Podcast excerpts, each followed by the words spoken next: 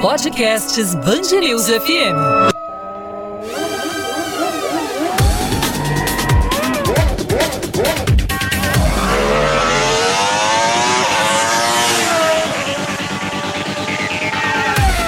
Temporada 2020 da Fórmula 1. Podcast Grande Prêmio da Itália.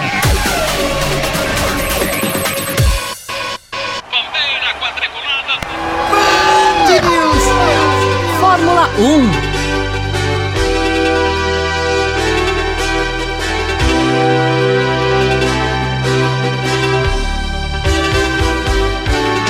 Abre a última volta do Grande Prêmio da Itália.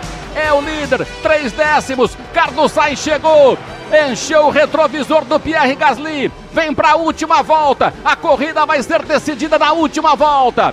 Seis décimos em condições de abrir a asa Carlos Sainz. Para atacar Pierre Gasly na briga pela vitória. Lance Stroll um pouco mais atrás, a 3.2 é o terceiro colocado, está na zona de pódio. Lá vem Carlos Sainz, vai pressionando, tentando induzir Gasly ao erro. Ele vai conduzindo o seu carro na ponta dos dedos Gasly, buscando a sua primeira vitória. Carlos Sainz vem na presa, vem para atacar forte logo atrás vai para os últimos metros. Pierre Gasly vai se defendendo como pode. Carlos Sainz partiu para o ataque, nove décimos agora separando ele do primeiro colocado no Grande Prêmio da Itália. Dá chance para Lance Stroll, que se aproxima também com 2,8 de diferença, é o terceiro colocado. Hamilton está lá na sétima posição, ele passou como é o sétimo colocado Hamilton. Ico está acertando na mosca por enquanto. Tá ele está Ico. 8 segundos do Ricardo. Lá vem Pierre Gasly, últimos metros, últimas curvas. Atrás dele, Carlos Sainz, parabólica, pé embaixo. Um final sensacional. Vai receber a bandeira quadriculada. Passa Pierre Gasly, vence,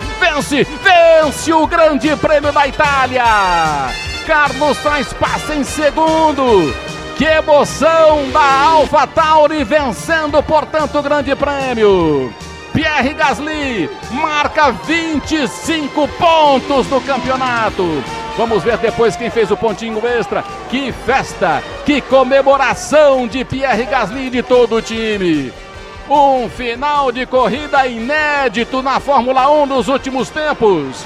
Na pista, Pierre Gasly ganha a corrida. Lewis Hamilton vai terminar na sétima posição.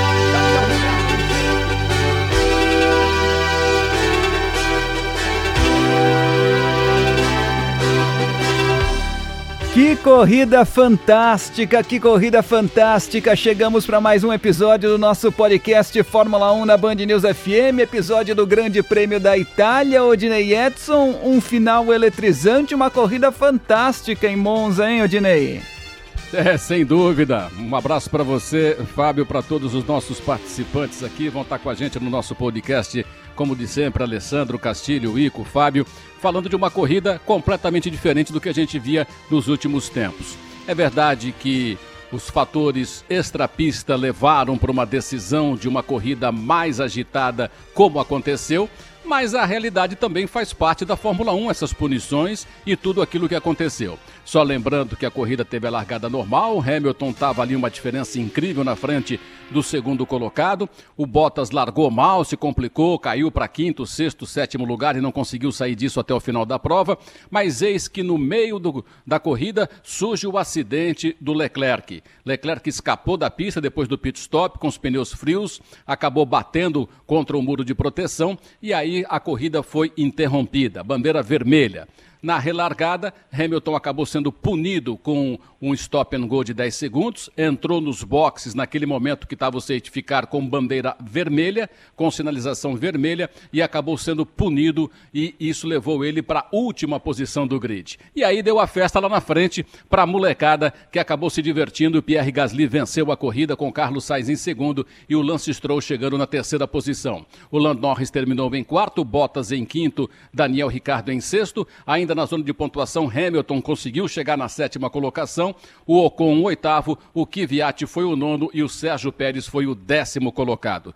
Castilho de Andrade, que corrida diferente e emocionante, hein? Não há a menor dúvida, Odinei. Essa é a Fórmula 1 que a gente gostaria que fosse, vamos dizer, permanentemente nas todas as temporadas. Tá? Infelizmente não é o que ocorre e quando acontece uma surpresa como essa, eu já notando aqui por redes sociais, mensagens que eu estou recebendo, inflama e insufla todo mundo. Os três, quatro primeiros nunca colocados da prova, nunca tinham vencido uma corrida.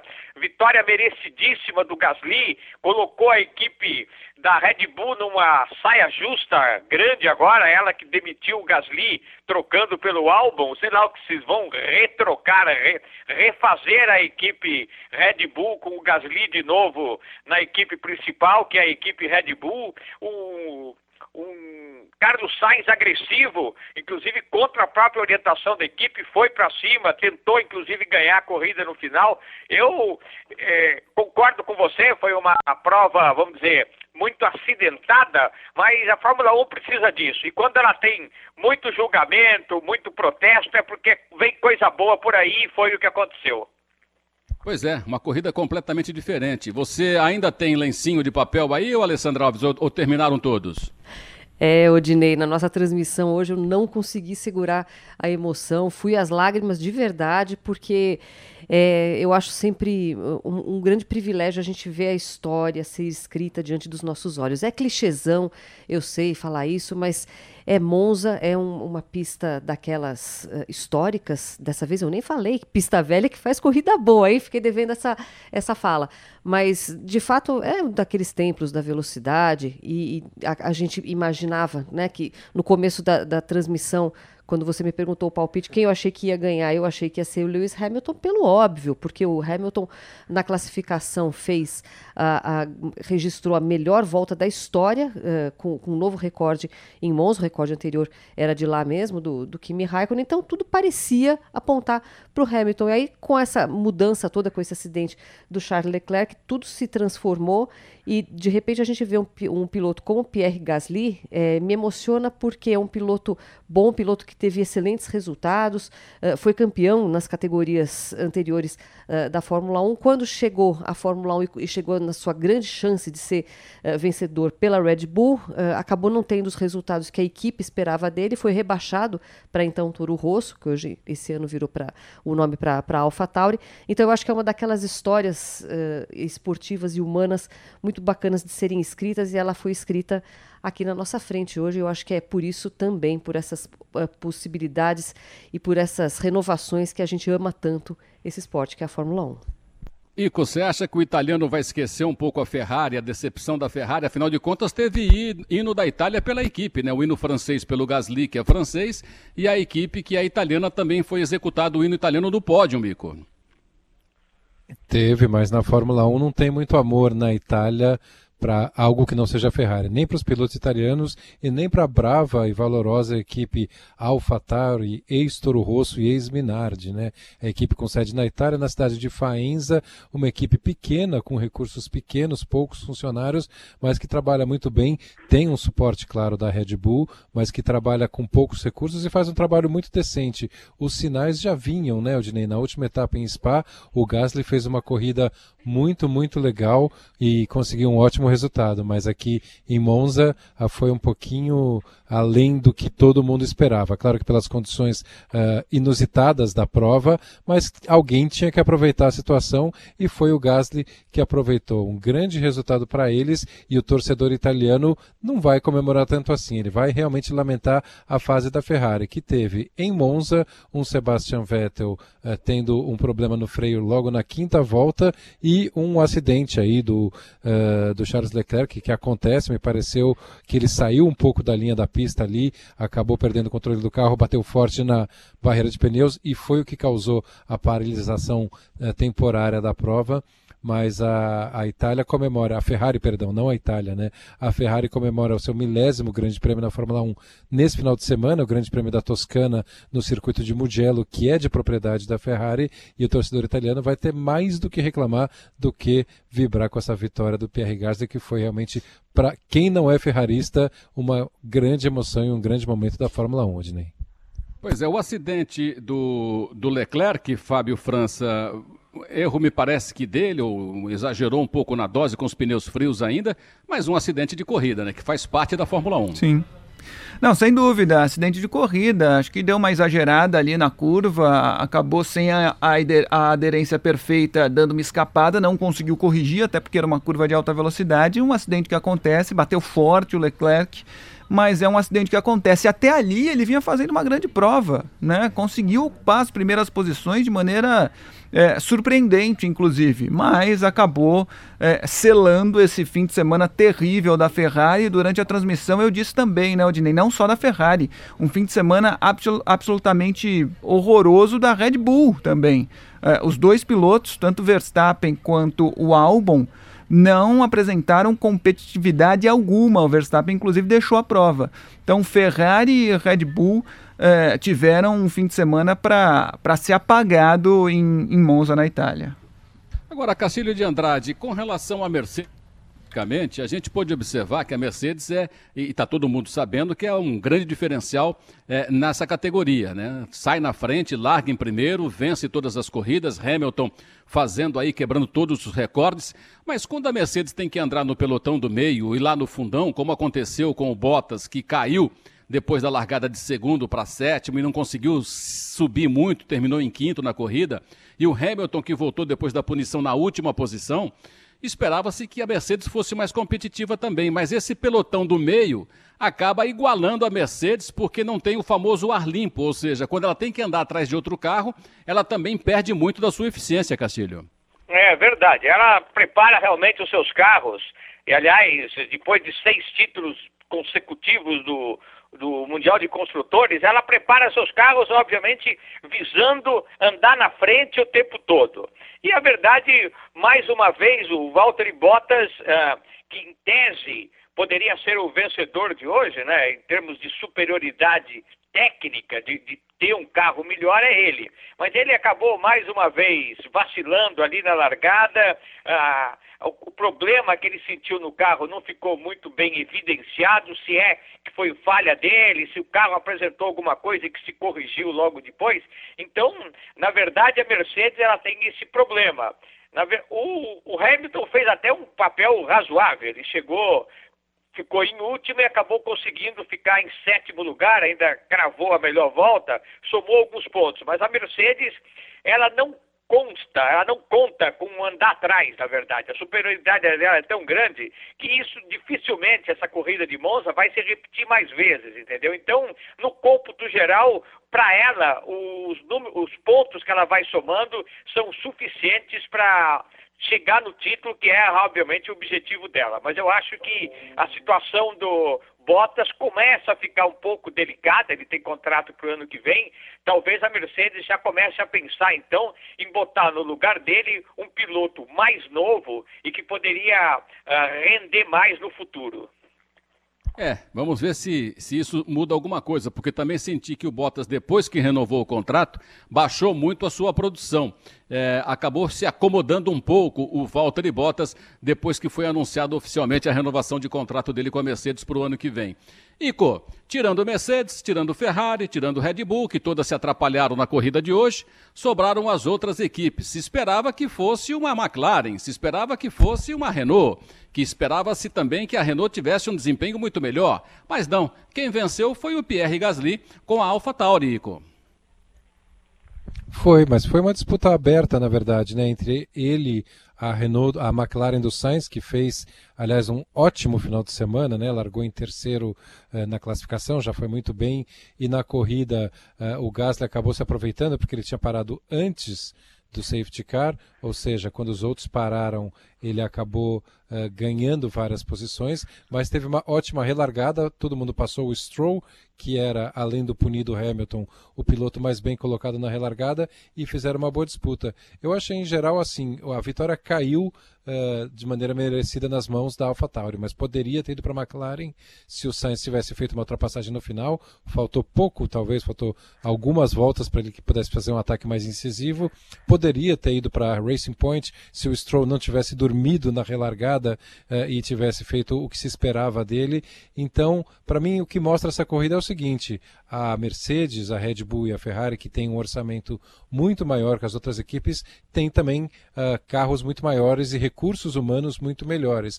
Mas se você, quando você coloca as equipes niveladas atrás dela numa disputa por vitória, dá uma corrida muito emocionante. Então, acho que é para a Fórmula 1 olhar para essa prova e pensar talvez mecanismos uh, de se fazer para que uh, os orçamentos em geral das equipes sejam mais nivelados, porque o resultado é esse: é uma corrida emocionante, é uma corrida que deixou deixou todo mundo com os olhos vidrados na televisão até a bandeirada, né? A última volta foi muito disputada e a Fórmula 1 só tem a ganhar com isso. Então acho que a grande lição dessa prova é que com equipes com orçamentos iguais, se são muitas equipes, a disputa é sempre mais apimentada, Odinei.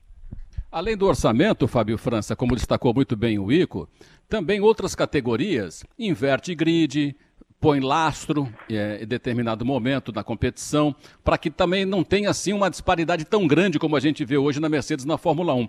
Você seria favorável a uma mudança também técnica nessas condições de deixar um pouco mais difícil para quem está na frente? Eu acho que sim, Odinei. Na verdade, a Fórmula 1 nunca foi muito aberta a essas possibilidades, a essas mudanças tão radicais, né? Nunca foi. Agora, quem sabe, com a Liberty à, à, frente, exista eh, mais possibilidade de mudanças um pouco mais radicais no, no regulamento, na estrutura do campeonato e de cada corrida. Mas eu acho que tudo, não sei se um, um grid invertido, é, eu, eu, de fato não tenho opinião formada a respeito do grid invertido, eu não sei se é muito justo. Mas enfim, é, é, para o espetáculo, para o entretenimento é bacana, mas acho que não, não é muito justo. Eu não tenho opinião formada a respeito disso. Mas acho que qualquer tentativa é válida para que a gente consiga dar ao espectador uma emoção um pouquinho maior. Acho que a Fórmula 1 poderia pensar em alguma coisa nesse sentido, a mais do que já vem sendo feito. Não sei se com grid invertido, mas alguma outra possibilidade para dar uma bagunçada. Alessandra pensa o que sobre isso? Porque também tem a questão seguinte: a Mercedes é o melhor carro, é o melhor carro, mas quando está andando na frente. Para ser o melhor carro de todos, ah, em todas as condições, deveria ter provado hoje também que conseguiria fazer as ultrapassagens e ser o melhor carro também andando no fundo, Alessandra. É, Odinei, mas eu acho que tem uma ponderação importante para a gente fazer. O Hamilton não conseguiu uh, passar da, da, sétima colocação, mas o tanto de ultrapassagem que ele fez mostra que uh, talvez realmente a Mercedes não seja o carro, uh, não esteja com, não estivesse com a configuração ideal para andar na frente, para ter essa velocidade final de reta, porque aí já não é a questão do motor, mas é a questão justamente da configuração de asa do carro. mas o, o Hamilton, a tarefa que foi dada a ele, o que era possível fazer, ele fez. Tanto que ele acabou entre os pontos na, na sétima colocação e somando até o, o ponto extra da, da volta mais rápida, que Claro que isso daí ficou completamente em segundo plano na, na, no final da corrida, que estava absolutamente eletrizante em relação a, a largar a, a, vitória mesmo, mas o Hamilton foi ali fazendo uma volta mais rápida uh, atrás da outra. Eu acho que essa questão de grid invertido é uma coisa que sempre causa arrepio para quem é uh, admirador da Fórmula 1 raiz, a Fórmula 1 que nunca usou muito esse tipo de, de subterfúgio que é mais associado às corridas uh, norte-americanas. O, o, o, americano normalmente gosta de fazer um campeonato com umas regras assim meio, meio esquisitas e até e, e mudando as regras para forçar uma competitividade que eventualmente não exista. A gente não pode esquecer que hoje em dia a gestora da Fórmula 1, a Liberty Media, é uma empresa norte-americana. Então eu acho que alguma solução um pouco mais esdrúxula é capaz de vir. Eu, como uh, fã de Fórmula 1 desde os anos uh, 1900 e Guaraná de rolha, não sei se gosto muito da ideia, mas acho que a gente vai acabar vendo isso no futuro. Cacilho de Andrade, Carlos Sainz chegou em segundo hoje com o time da McLaren, mas o ano que vem ele vai pegar a Ferrari. Você acha que ele está arrependido ou a Ferrari vai conseguir entregar um carro melhor o ano que vem? Não, eu acho que arrependido ele não deve estar, tá, entendeu? Você, para o piloto, defender a equipe da Ferrari é, é sempre um motivo de orgulho. E, na verdade, a gente não sabe direito o que vai acontecer com a McLaren no ano que vem, né? Ela vai. Agora que ela se acertou, aparentemente melhorou, ela vai ter um outro motor em 2021, né? Vai passar a correr com o motor Mercedes. Uh, é, não é uma equipe, vamos dizer, é uma equipe de tradição, mas que ainda não está totalmente estabilizada. O futuro dela ainda é incerto. Eu acho que a Ferrari, aos poucos, vai se levantar. Eu não acho, tenho dúvidas se em 21 ela já vai alcançar um patamar, mas até 22, provavelmente, com a infra, com a estrutura que ela tem, ela deve voltar a ser a Ferrari. Então, eu acho que arrependido ele não deve estar. Ele deve estar talvez um pouco preocupado, ele está acompanhando tudo o que acontece, mas eu acho que é, se ele tivesse chance, vamos dizer, de refazer, de repensar o futuro dele, ele ainda assim ficaria com a Ferrari. Fábio França, você acha que todas as punições que aconteceram na corrida de hoje foram justas ou você coloca alguma questão em, em, em determinadas é, decisões da, dos dirigentes hoje? Não, acho que foram justas. Demorou um pouquinho para sair a do Hamilton, né? A do, a do Giovinazzi saiu antes, mas foram absolutamente justas. Acendeu a luz vermelha ali. Se estava na entrada do pit ou não é outra história. Mas é, antes já tinha luz vermelha ali do lado esquerdo dos pilotos. Eles eram obrigados a observar. O Hamilton tentou até argumentar, porque não tinha na entrada do pit. Mas o que, que ia ter na entrada do pit? Ele ia fazer o quê? Dar ré? Mas claro que eu estou brincando aqui. Mas é, tinha a luz ali um, um, pouquinho, um pouquinho antes da entrada. Então a, a regra é essa, as punições foram justas. Ico, essa pilotagem, essa molecada realmente está tá no lugar certo? São pilotos acima da média? Tirando o Gasly que venceu hoje, o que mais te chamou a atenção dessa garotada que está aí?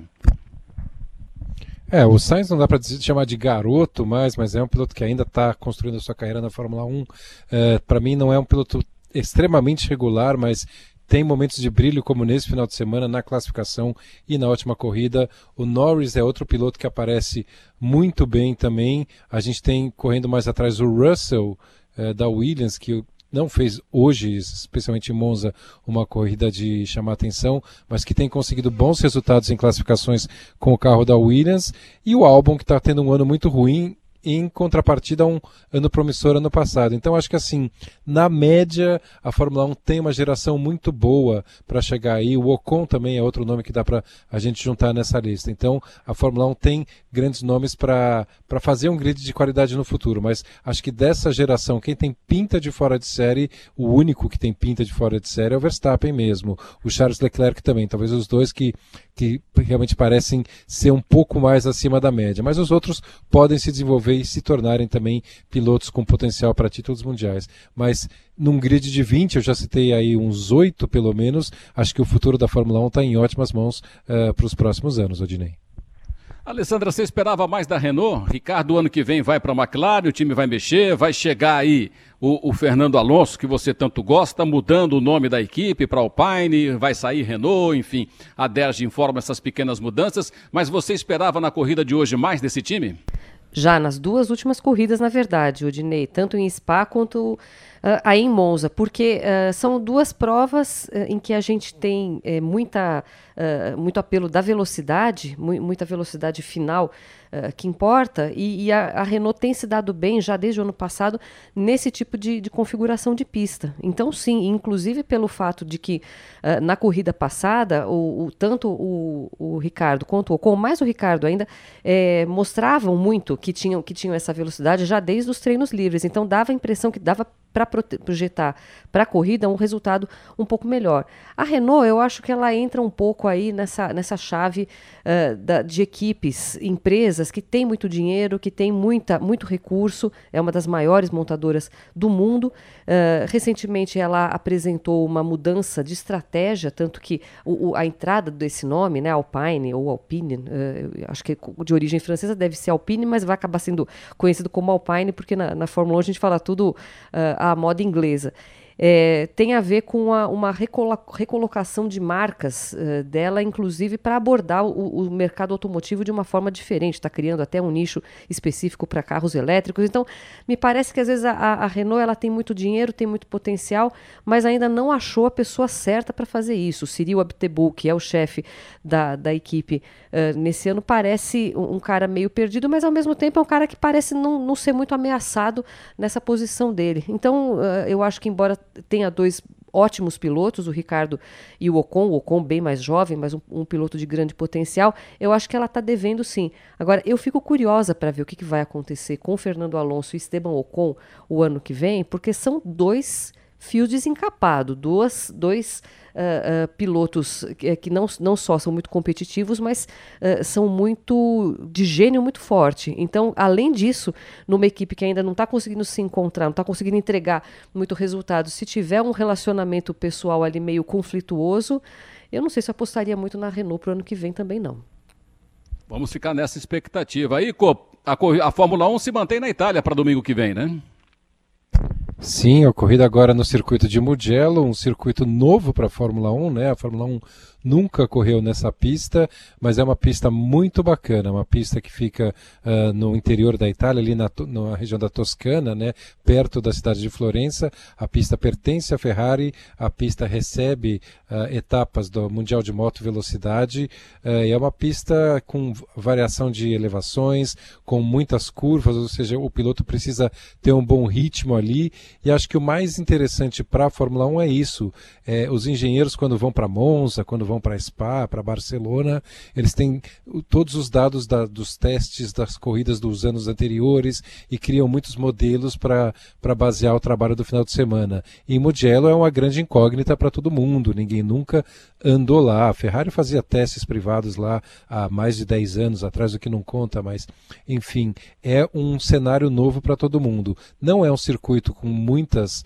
uh, pontos de ultrapassagens, pelo menos quando a gente vê o traçado, imagina um carro de Fórmula 1 ali, é, é um circuito mais à moda antiga, digamos assim, mas eu acho que essa incógnita pode trazer um final de semana bastante agitado nesse grande prêmio que a Ferrari vai comemorar alguma coisa nesse ano, num ano muito ruim dela, uma corrida ruim em Monza, eles chegam em Mugello, a pista que pertence à Ferrari, comemoram seu milésimo grande prêmio na Fórmula 1, talvez seja a única coisa que eles vão comemorar em todo o final de semana, Odinei.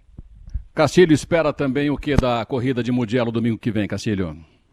É, eu espero que ela vá seguir, de, é, prosseguindo a, a, sua história dessa temporada, entendeu? Domínio da Mercedes, obviamente, ah, talvez um pouco diferente pelo fato de, como o Ico já colocou, ninguém conhece a pista, ela já foi palco de testes, mas nunca teve corrida lá realizada, mas o resultado né, do Grande Prêmio da Itália em Monza não serve para a gente basear nada, não, não, serve de patamar, a não ser que a coisa se comprove ao longo do tempo. Em tese, a gente deve continuar realmente com o domínio da Mercedes e eu fico um pouco na dúvida agora o que está acontecendo com a Red Bull. Ela está, no momento, atravessando aí um momento um pouco difícil. Ah, vamos ver se ela se recupera. Então, o Mercedes na frente em tese, a Red Bull deve andar um pouco mais, mas tem esse grupo agora que começa a se aproximar da Red Bull e que pode tornar a corrida mais interessante. Caso da McLaren, da própria uh, Alpha Tauri, eu acho difícil, foi uma coisa muito circunstancial,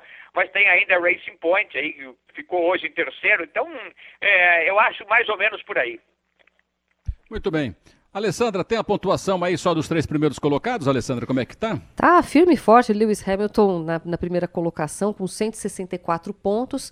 O Valtteri Bottas uh, reassumiu agora a vice-liderança, já que o Max Verstappen não terminou a corrida.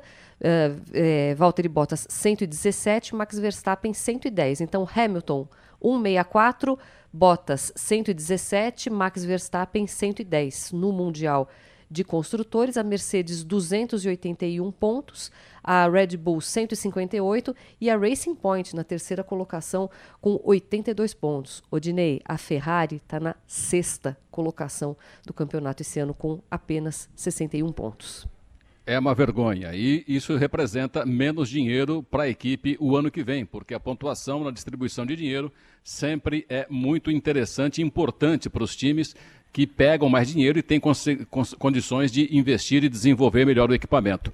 Acho que deu, né, Fábio? Contamos um pouquinho essa história, não contamos? Tá ótimo, né, Odinei? Um belo papo depois de uma excepcional corrida, né? E, e tem gente dizendo aqui, tô dando uma olhada aqui no Twitter, o Eric Oyama disse o seguinte: vocês falam mal da Ferrari, vocês reclamam da Ferrari, mas foi graças à batida do Leclerc que a gente teve essa corridaça. Não tá errado, né? É, pois é, né? De um jeito ou de outro ele tá nunca, certo. Nunca tá errado. é, um abraço pra ele. o tá contrário tá pra você ver depois em casa como é que vai ser. Mas enfim, muito obrigado a todos vocês. Obrigado, Casta. Um abraço. Outro. Até domingo que vem. Até. Valeu, Ico. Valeu, Odinei. Até a próxima corrida. Até a próxima. Um beijo, Alessandra. Um beijo, que bom. Semana que vem tem corrida de novo. Corrida, semana, final de semana com corrida sempre é bom. Beijo para todos. Valeu, Fábio França, um abração, muito obrigado a todos Valeu. pela participação. Valeu. Band News FM, acelerando na velocidade do rádio.